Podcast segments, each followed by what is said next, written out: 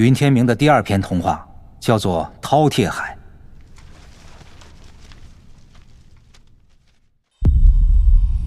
《三体》宇宙授权，刘慈欣原著，喜马拉雅出品，七二九声工厂制作，《三体》广播剧《最终季》第二集《童话的尾声》。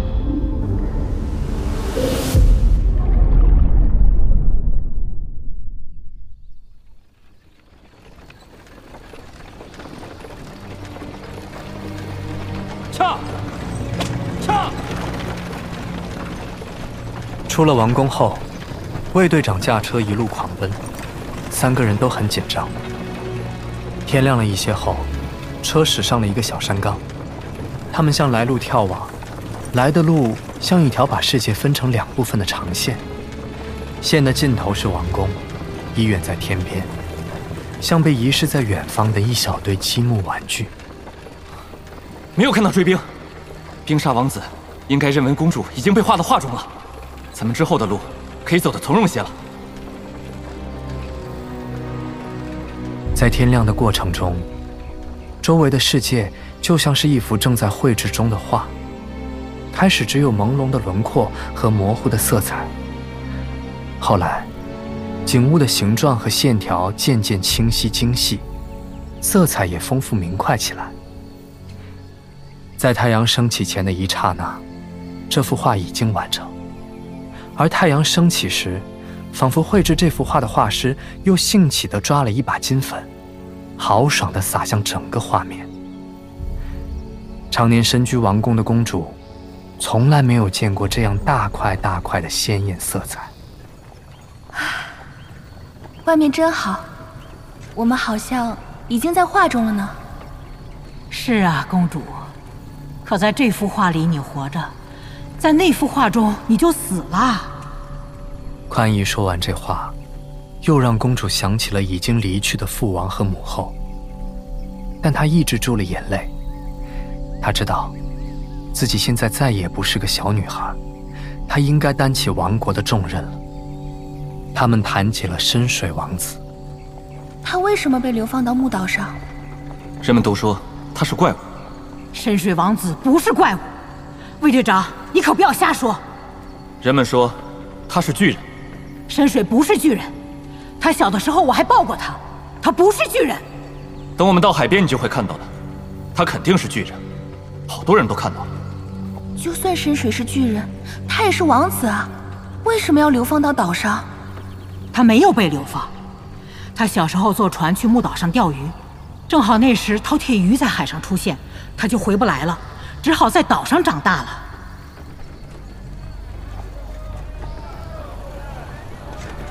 太阳升起后，路上的行人和马车渐渐多了起来。由于公主以前几乎没有出过王宫，所以人们都不认识她。但尽管她现在还戴着面纱，只露出两只眼睛，看到她的人仍惊叹她的美丽。人们也称赞驾车小伙子的孔武英俊，笑话那个老妈妈为她的美丽女儿打着的那把奇怪的伞，以及她那奇怪的打伞方式。好在没有人质疑伞的用途。今天阳光灿烂，人们都以为这是遮阳伞。不知不觉到了中午，卫队长用弓箭射了两只兔子做午餐。露珠公主摸着身旁柔软的草地。听着林中的鸟鸣和远处牧童的笛声，对这个新世界充满了好奇和惊喜。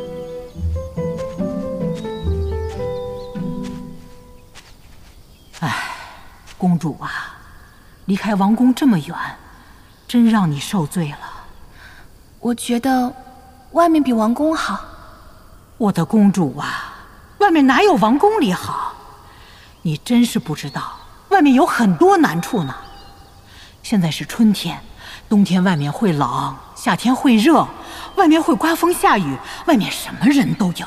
外面可是我以前对外面什么都不知道。我在王宫里学音乐、学绘画、学诗歌和算术，还学着两种谁都不说的语言。可没人告诉我外面是什么样子。我这样怎么能统治王国呢？公主。大臣们会帮你的。能帮我的大臣都被画到画里了，我还是觉得外面好。从王宫到海边有一个白天的路程，但公主一行不敢走大道，遇到城镇就绕开，所以直到半夜才到达。露珠公主从来没有见过这样广阔的星空，也第一次领略了夜的黑暗和寂静。车上的火把只能照亮周围一小块地方，马蹄声很响，像要把星星震下来。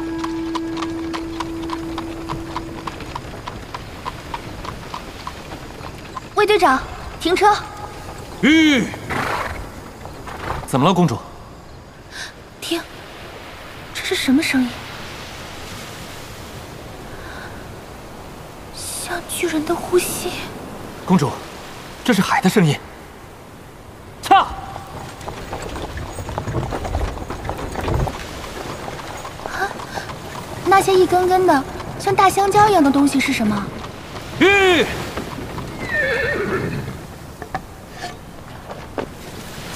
公主，我把火把凑近些，你应该就能认出来了。是船。是的，公主，是船。可船为什么在陆地上？因为海里有饕餮鱼。在火把的光芒中可以看到，这艘船已经很旧了，船身被沙子埋住一半，露在外面的部分像巨兽的白骨。看那里，好像有一条白色的大蛇。不要怕，公主，那不是蛇，是海浪。我们到海边了。公主和为她打伞的宽姨一起下车，她看到了大海。她以前只在画中见过海，那画的是蓝天下的蓝色海洋，与这夜空下的黑色海洋完全不同。这泛着星光的博大与神秘，仿佛是另一个液态的星空。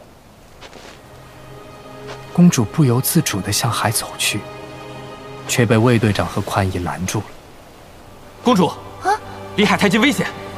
我看前面水不深，会淹死我吗？海里有饕餮鱼，他们会把你撕碎吃掉的。卫队长拾起一块破船板，走上前去，把船板扔到海中。很快，附近一个黑影浮出水面，向他扑去。他身上的鳞片在火把的光中闪亮。紧接着。又有三四个黑影飞快地游向船板，在水中争抢成一团。仅一转眼的功夫，黑影和船板都不见了。看到了吗？他们能在很短的时间里把一艘大船咬成碎片。哎，木岛呢？在那个方向。夜里看不见，天一亮就能看见。他们在沙滩上露营。宽姨把伞交给卫队长打，从马车上拿下一个小木盆。公主呀，今天是不能洗澡了，可你至少该洗洗脸的。我去找水，伞还给你。啊啊，他是个好小伙子。魏队长很快回来，不知从什么地方打来了一盆清水。宽姨为公主洗脸。他拿一块香皂在水中只蘸了一下，盆面立刻堆满了雪白的泡沫，鼓出圆圆的一团，还不断的从盆沿溢出来。让我看看那块香皂。嗯，拿好了，它比羽毛还轻，一点分量都没有，一松手就飘走了。啊，真的感受不到分量，就像一团雪白的影子。这还真是赫尔辛跟莫斯肯香皂。现在还有这东西，我只有两块了。整个王宫，我想整个王国，也只剩这最后两块了，是我早些年特意给公主留的。哎呀，赫尔辛跟莫斯肯的东西都是好东西，可惜现在越来越少了。看着那团白泡沫，公主在出行后第一次回忆起王宫中的生活。每天晚上在她的玉宫里，大浴池上就浮着一大团这样的泡沫。泡到那团泡沫中，公主会感到身体变得像面条般柔软，感到自己在融化，成了泡沫的一部分。那舒服的感觉让她再也不想动弹，只能由女仆把她抱出去擦干，再抱她去床上睡觉。那种美妙的感觉可以一直持续到第二天早晨。现在，公主用赫尔辛跟莫斯肯香皂洗过的脸，很轻松，很柔软，身体却僵硬而疲劳。随便吃了些东西后，她便在沙滩上躺下。开始是铺了一张毯子，后来发现直接躺到沙上更舒服。柔软的沙层带着白天阳光的温度，他感觉像被一只温暖的大手捧在手心。涛声像催眠曲，他很快睡着了。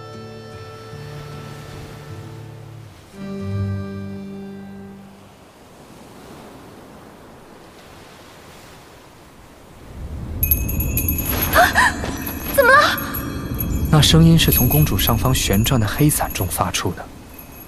宽姨睡在她旁边，打伞的是卫队长。火把已经熄灭，夜色像天鹅绒般笼罩着一切。卫队长是星空背景前的一个剪影，伞在他的手中稳稳地旋转着。公主看不见他的眼睛，但能感觉到他的目光。他与无数眨眼的星星一起看着自己。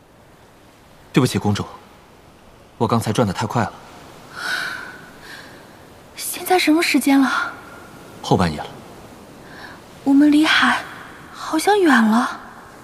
公主，这是退潮，海水后退了，明天早上还会涨起来。你们轮流为我打伞吗？是的，公主。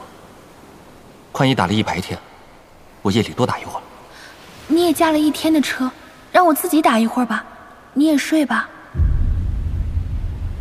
这好像是我有生以来第一次为别人着想。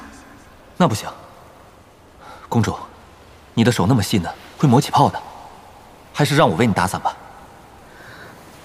你叫什么名字？哎呀，同行了一整天，我竟然才想起问他的名字，太失礼了。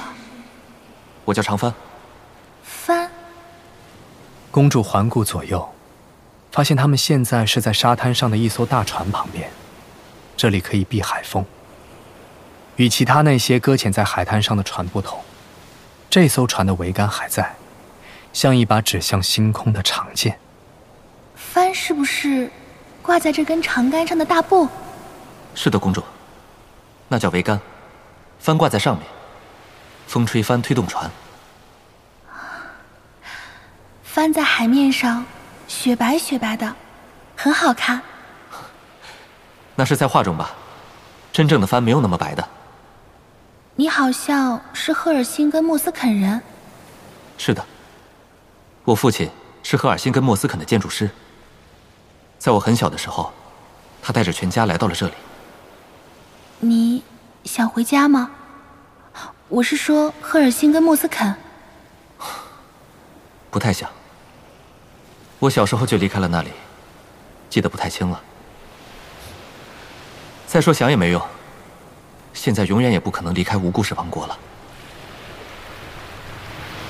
远处，海浪哗哗的喧响，仿佛在一遍遍的重复着长帆的话：永远不可能离开，永远不可能离开。给我讲讲外面的故事吧。我什么都不知道。你不需要知道。你是无故事王国的公主，王国对你来说当然是无故事的。其实，公主，外面的人们也不给孩子们讲故事。但我的父母不一样，他们是赫尔辛跟莫斯肯人，他们还是给我讲了一些故事的。其实父王说过，无故事王国从前也是有故事的。是的。公主，你知道王国的周围都是海吧？王宫在王国的中心，朝任何一个方向走，最后都会走到海边。无故事王国就是一个大岛。嗯，这我知道。以前王国周围的海不叫饕餮海，那时海中没有饕餮鱼，船可以自由的在海上航行。无故事王国和赫尔辛根莫斯肯之间，每天都有无数的船只来往。那时，无故事王国其实是叫故事王国。那时的生活与现在很不一样。怎么不一样？那时，生活中充满了故事，充满了变化和惊奇。那时，王国中有好几座繁华的城市。王宫的周围不是森林和田野，而是繁华的首都。城市中到处可见来自赫尔辛根莫斯肯的奇珍异宝和奇异器具。无故事王国，哦不，故事王国的物产。也源源不断的从海上运往赫尔辛根莫斯肯。那时，人们的生活变幻莫测，穷人可能一夜暴富，富豪也可能转眼赤贫。早晨醒来，谁也不知道今天要发生什么事，要遇到什么样的人，到处是刺激和惊喜。但有一天，一艘来自赫尔辛根莫斯肯的商船带来一种珍奇的小鱼。这种鱼只有手指长，黑色的，貌不惊人，装在坚硬的铸铁水桶中。卖鱼的商人在王国的集市上表演，他将一把剑伸进铁桶中的水里，只听到一阵刺耳的咔嚓咔嚓声。剑在抽出来时，已被咬成了锯齿状。这种鱼叫饕餮鱼，是一种内陆的淡水鱼。生长在赫尔辛根莫斯肯岩洞深处黑暗的水潭中。饕餮鱼在王国的市场上销路很好，因为它们的牙齿虽小，但像金刚石一样坚硬，可以做钻头。它们的鳍也很锋利，能做箭头或小刀。于是，越来越多的饕餮鱼从赫尔辛根莫斯肯运到了王国。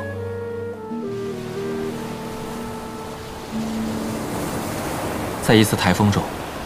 一艘运鱼船在王国沿海失事沉没，船上运载的二十多桶饕餮鱼全都倾倒进了海中。人们发现，饕餮鱼在海中能够飞快地生长，长得比在陆地上要大得多，能达到一人多长，同时繁殖极快。饕餮鱼开始啃食所有漂浮在海面上的东西，没来得及拖上岸的船，不管多大，都被啃成碎片。鱼群在故事王国的沿海环游，很快在王国周围的海中形成一道环形的屏障。故事王国就这样被周围海域中的饕餮鱼包围，沿海成为死亡之地，不再有任何船只和风帆。王国被封闭起来，与赫尔辛根莫斯肯和整个外部世界断绝了一切联系，过起了自给自足的田园生活。繁华的城市消失了。变成小镇和牧场，生活日渐宁静平淡，不再有变化，不再有刺激和惊喜。人们渐渐适应了这样的日子，不再向往其他的生活，甚至有意的忘记过去，也忘记现在。总的来说，就是再不要故事了，建立了一个无故事的生活。故事王国。也就变成了无故事王国。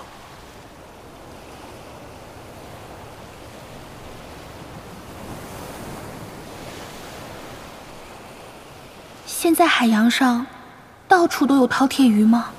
不，只是无故事王国的沿海有。眼神好的人，有时能看到海鸟浮在离岸很远的海面上捕食，那里没有饕餮鱼。海洋很大，无边无际。就是说，世界除了无故事王国和赫尔辛根莫斯肯，还有别的地方。公主，你认为世界上只有这两个地方吗？小时候我的宫廷老师就是这么说的。这话连他自己都不信。世界很大，海洋无边无际，有无数的岛屿，有的比王国小，有的比王国大。岛屿之外还有大陆。啊？什么是大陆？像海洋一样广阔的陆地，骑着快马走几个月都走不到边。哇，世界那么大，你能看到我吗？公主，我现在只能看到你的眼睛，那里面有星星。那你就能看到我的向往，真想乘着帆船在海上航行，到很远很远的地方去。不可能了，公主，我们永远不可能离开无故事王国，永远不能。你要是怕黑，我可以点上火把。好的。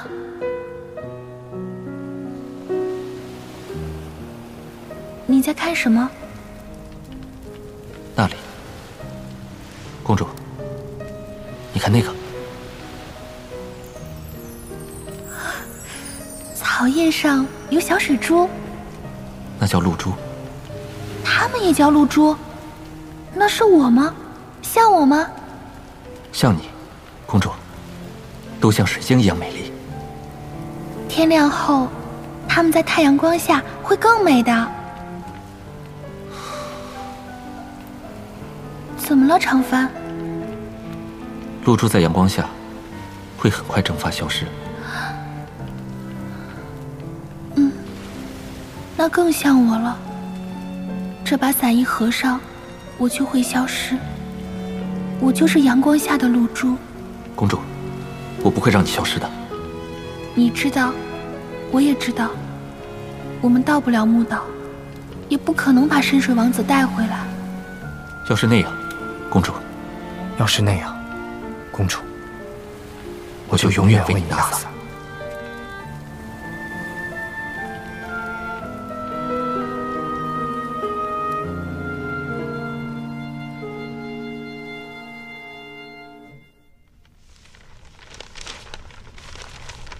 云天明的最后一篇童话叫做《深水王子》。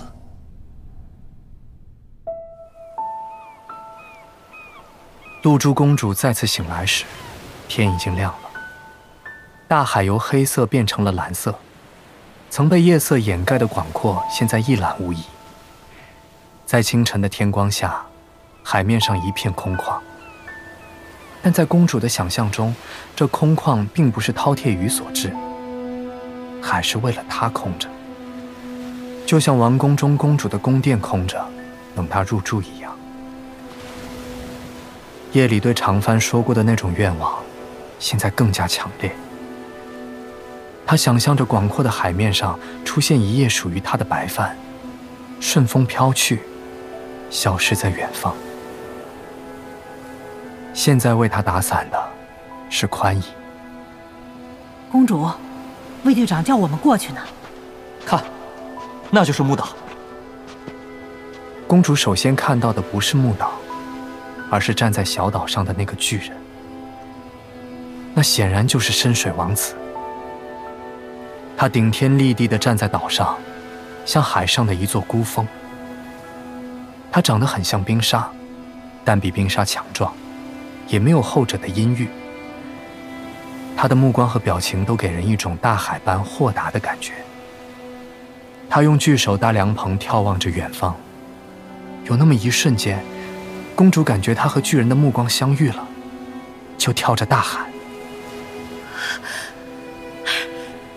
深水哥哥，我是露珠，我是你的妹妹露珠，我们在这里。”巨人没有反应。他的目光从这里扫过，移向别处，然后放下手，若有所思的摇摇头，转向另一个方向。他为什么注意不到我们？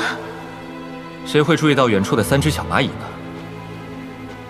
我说深水王子是巨人吧？你现在看到了？可我抱着他的时候，他确实是一个小小的婴儿呀，怎么会长得这么高？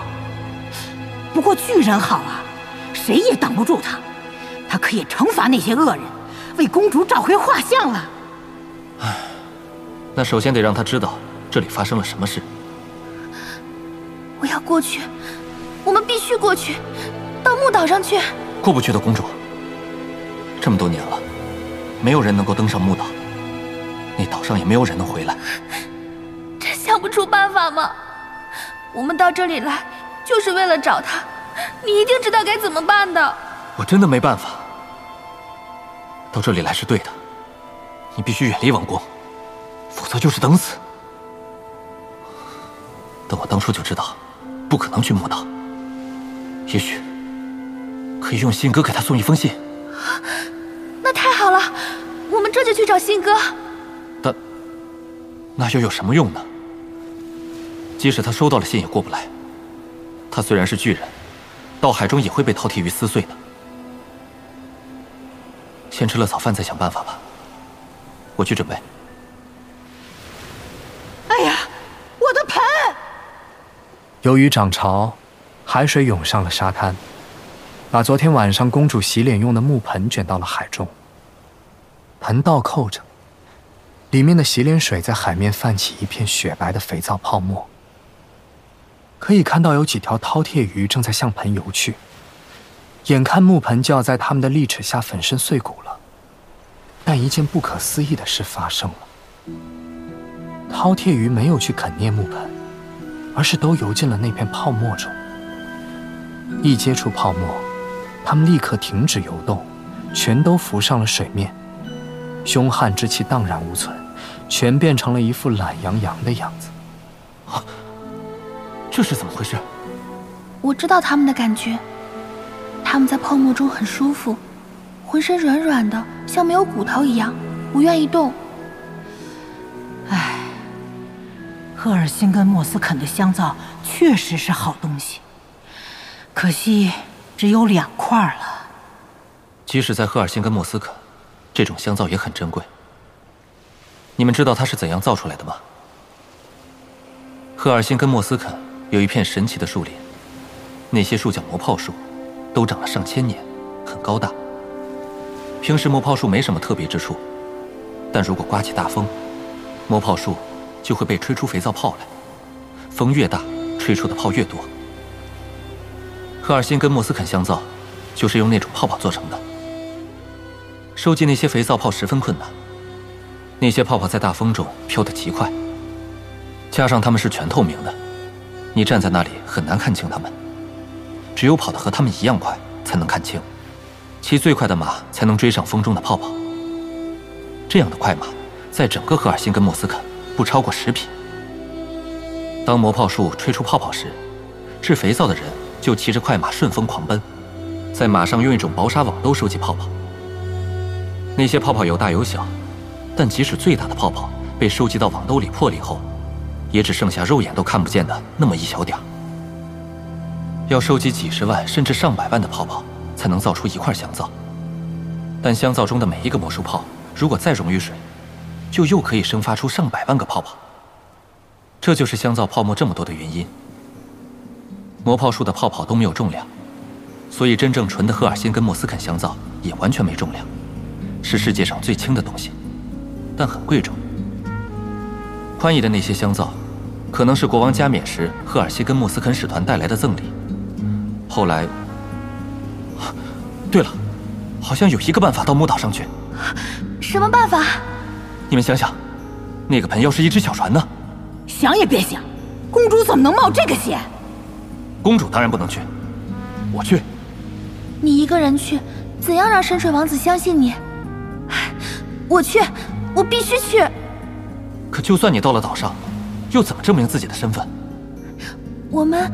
我们可以滴血认亲啊！即使这样，公主也不能去，这太吓人了。我待在这里就安全吗？我们太引人注意了，冰沙很快会知道我们的行踪。在这里，我就算暂时逃过了那张画，也逃不脱禁卫军的追杀。到木岛上反而安全些。啊，那好吧。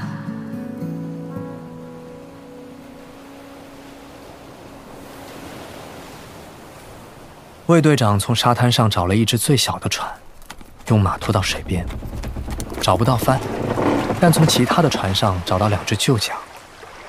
他让公主和打伞的宽姨上了船，将宽姨拿出来的赫尔辛跟莫斯肯香皂穿到剑上，递给公主。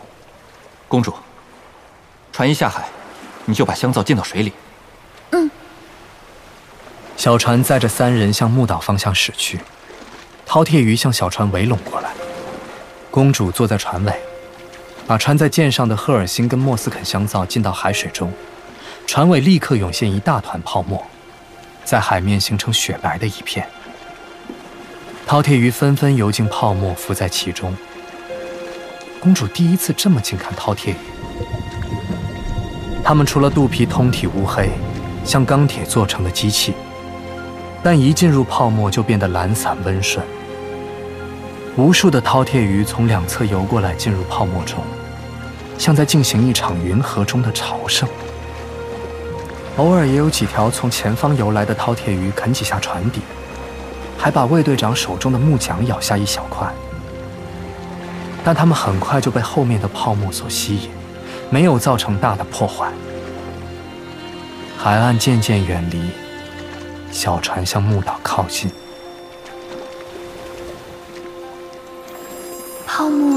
就像云彩一样。牧师说的天堂就是这样的吧？哎，你们看，深水王子好像矮了一些。公主转头望去，宽姨说的没错，岛上的王子仍是个巨人。但比在岸上看明显矮了一些。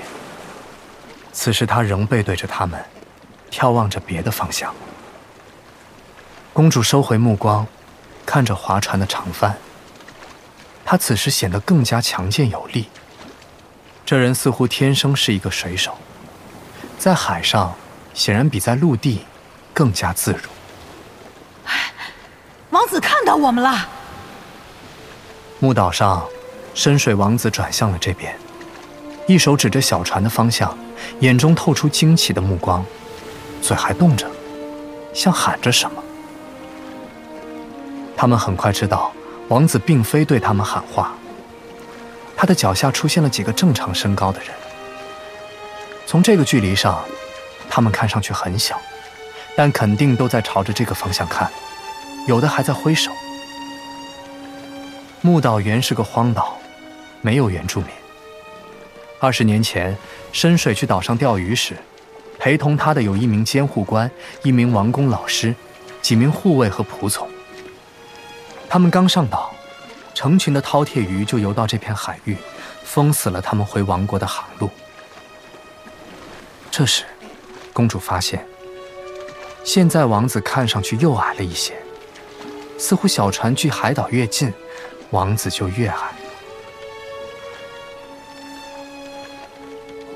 小船渐渐接近岛岸，可以看清那些正常身高的人了。他们共八个人，大都挂着剑。大部分人和王子一样，穿着用帆布做的粗糙衣服。其中有两个老者穿着王宫的制服，但都已经很破旧了。他们向海滩跑来，王子远远地跟在后面。这时，他看上去仅有其他人的两倍高，不再是巨人了。卫队长加速滑行，小船冲向岛岸。那些已经跑到海滩上的人看着小船犹豫不前，显然是怕水中的饕餮鱼。但还是有四个胆大的跑上前来，帮忙把船稳住，扶公主下船。哎呀，当心！公主不能离开伞。那些人毫不掩饰自己的惊奇。深水王子也走上前来。这时，他的身高与普通人无异。他看着来人微笑着，像一个宽厚的渔民。但公主却从他身上看到了父王的影子。哥哥，我是你的妹妹，露珠。嗯，你像我的妹妹。王子向公主伸出双手，但几个人同时阻止了公主的靠近。把三位来者与王子隔开。其中有人剑已出鞘，警惕地盯着刚下船的卫队长。后者没有理会这边的事，只是拾起公主扔下的剑查看。为了避免对方误会，他小心地握着剑尖，发现经过这段航程，那块穿在剑上的赫尔辛跟莫斯肯香皂只消耗了三分之一左右。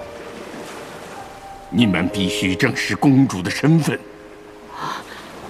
你们不认识我了吗？你是暗林监护官，你，是广田老师。嗯，宽姨，你老了，你们也老了。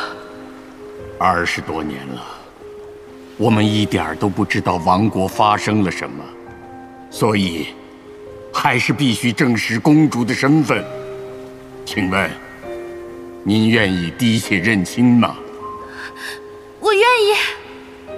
我觉得没必要，她肯定是我的妹妹。殿下，必须这样做呀！有人拿来两把很小的匕首，公主伸出手来，监护官用匕首在她白嫩的食指上轻轻划了一下，用刀尖从破口取了一滴血。暗林老师也从王子的手指上取了血样，监护官从老师手中拿过匕首，小心翼翼地把刀尖上的两滴血混在一起，血立刻变成了纯蓝色。嗯，她是露珠公主。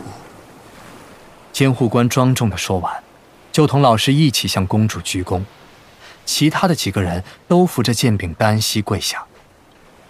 王子和公主两兄妹拥抱在了一起。小时候我抱过你，那时你才这么大。公主向王子哭诉王国已经发生的事，王子握着她的手，静静地听着。他那饱经风霜但仍然年轻的脸上，表情一直从容镇定。大家都围在王子和公主周围，静静地听着公主的讲述。只有卫队长。在做着一件奇怪的事，他时而快步跑开，在海滩上跑到很远的地方看着王子，然后又跑回来从近前看他。如此反复好几次，后来，宽姨拉住了他。还是我说的对，王子不是巨人吧？他既是巨人又不是巨人。是这样的，我们看一般的人，他离得越远。在我们眼中就越小，对吧？但王子不是这样。不管远近，他在我们眼中的大小都是一样的。近看他是普通身高，远看还是那么高，所以远看就像巨人了。嗯，好像真是这样。听完公主的讲述，深水王子只是简单的说：“我们回去。”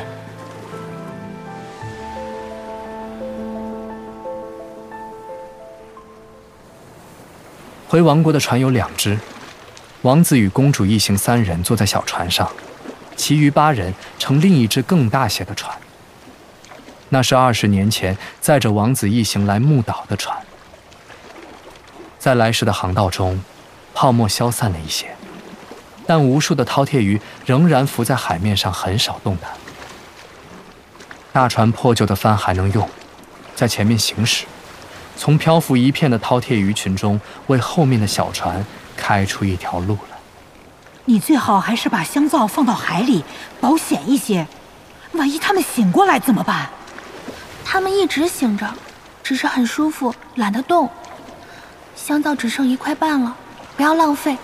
而且，我以后再也不用它洗澡了。禁卫军，继续走。这么多人。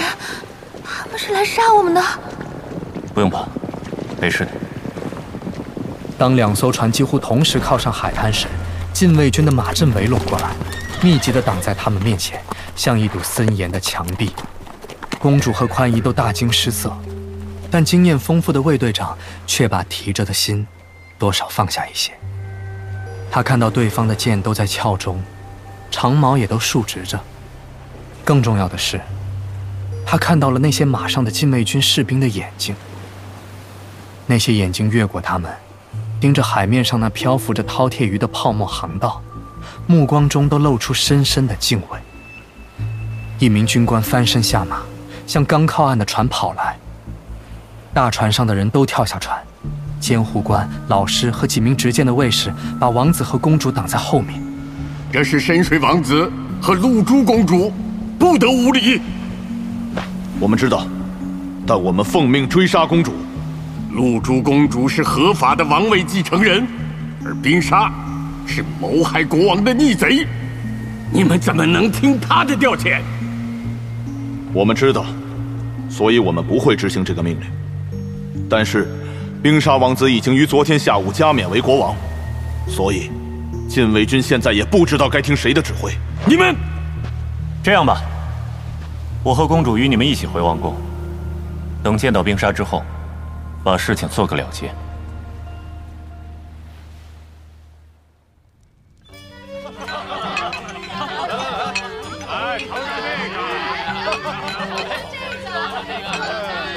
大家要喝得尽兴，美食美酒，要多少有多少。谢陛下。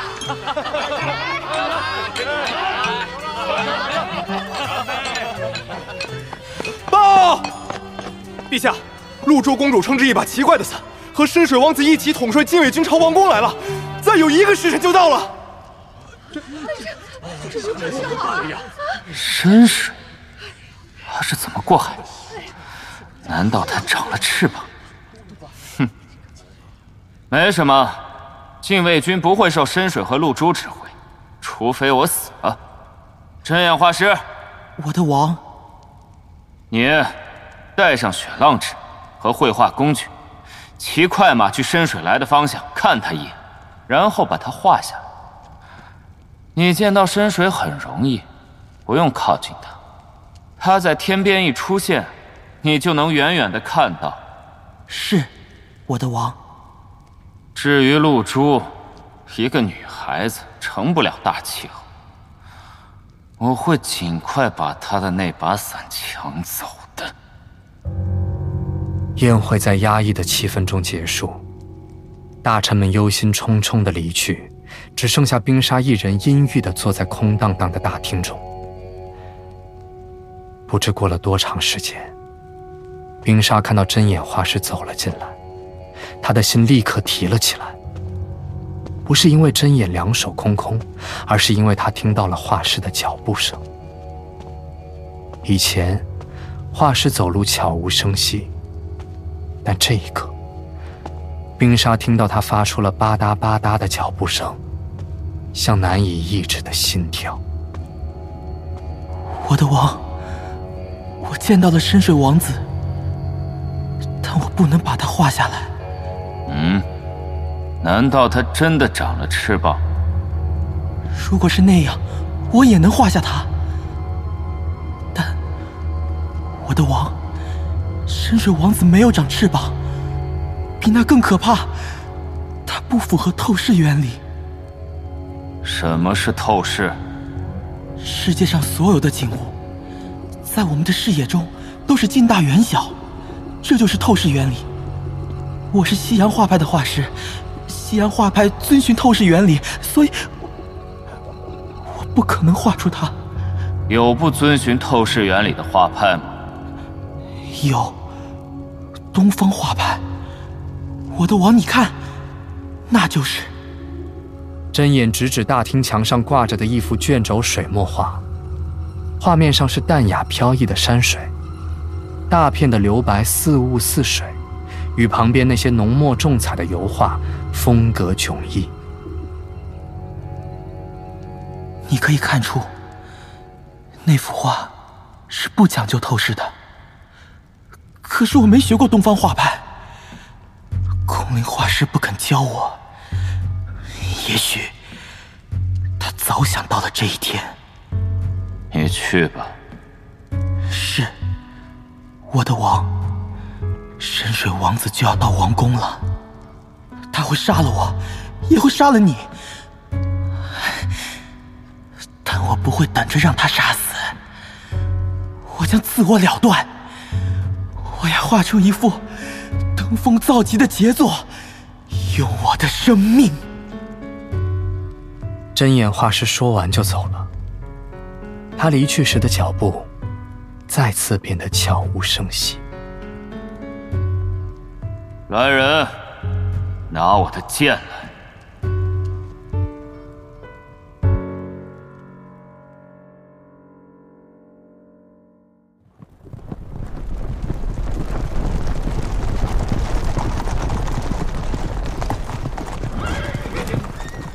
所有人都可以留在广场上等待结果，我和露珠公主。会上去和冰沙一决高下。哼，总算来了，深水，我的哥哥。二十多年前，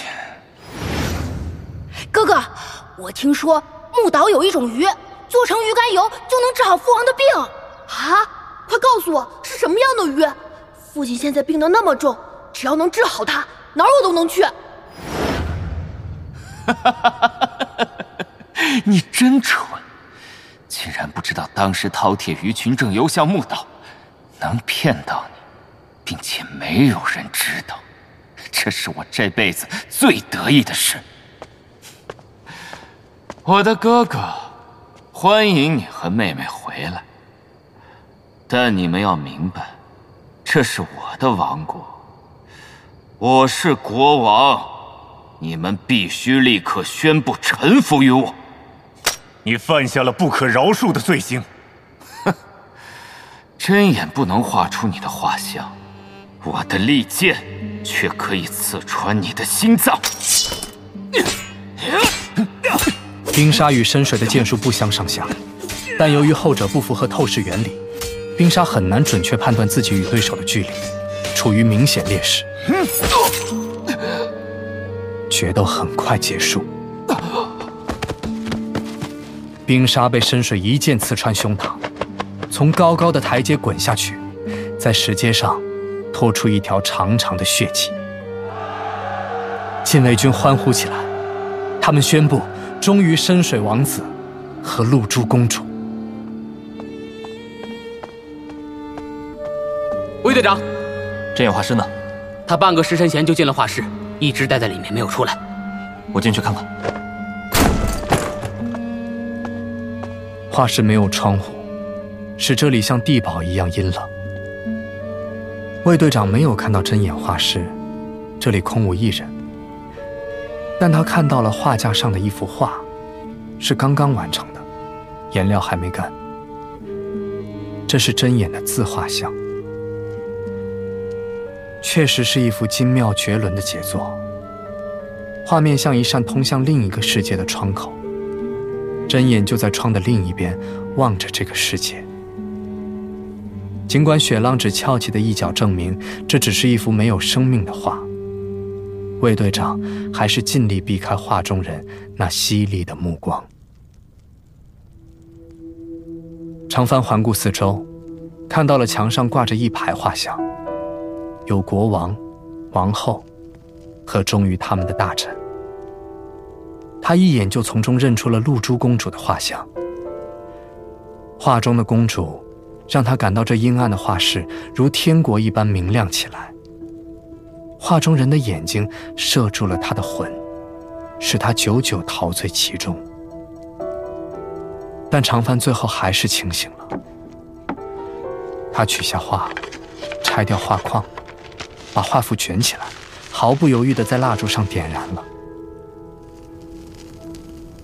画刚刚烧完，门开了，现实中的露珠公主走了进来。她仍然穿着那身朴素的平民衣服，自己打着黑伞。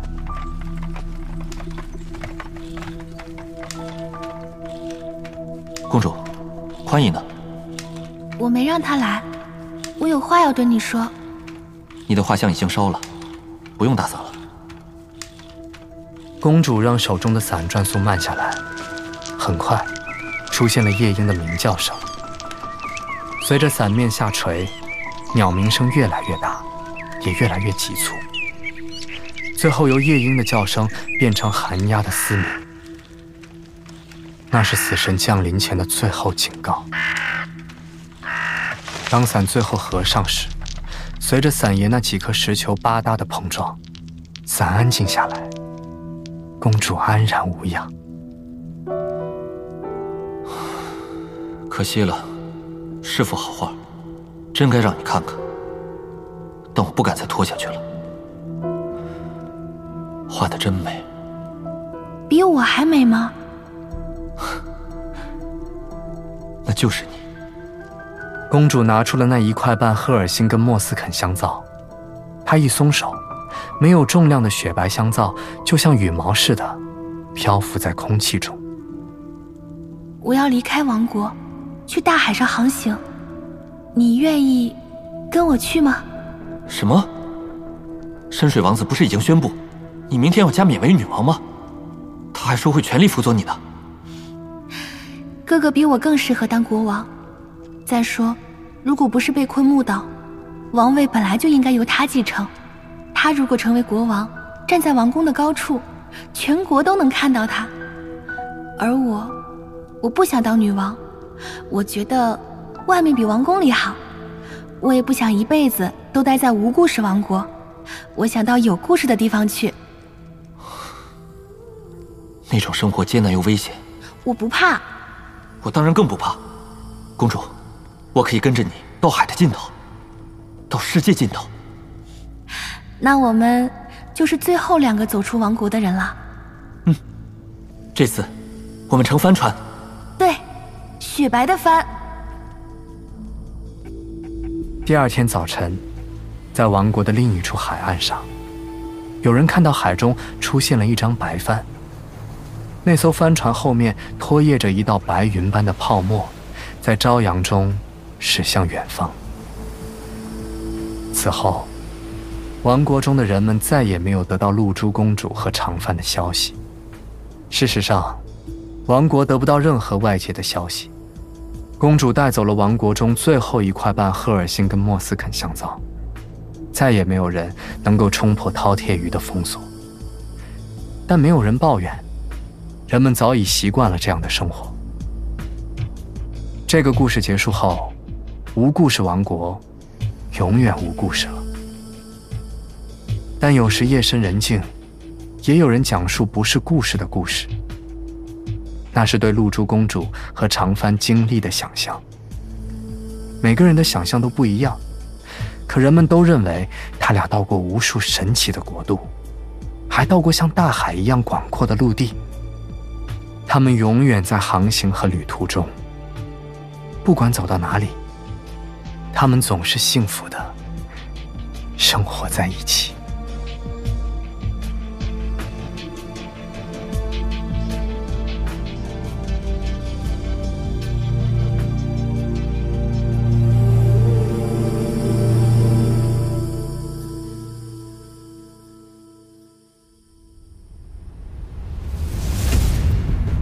从明天开始，咱们情报解读委员会要全面展开解读工作。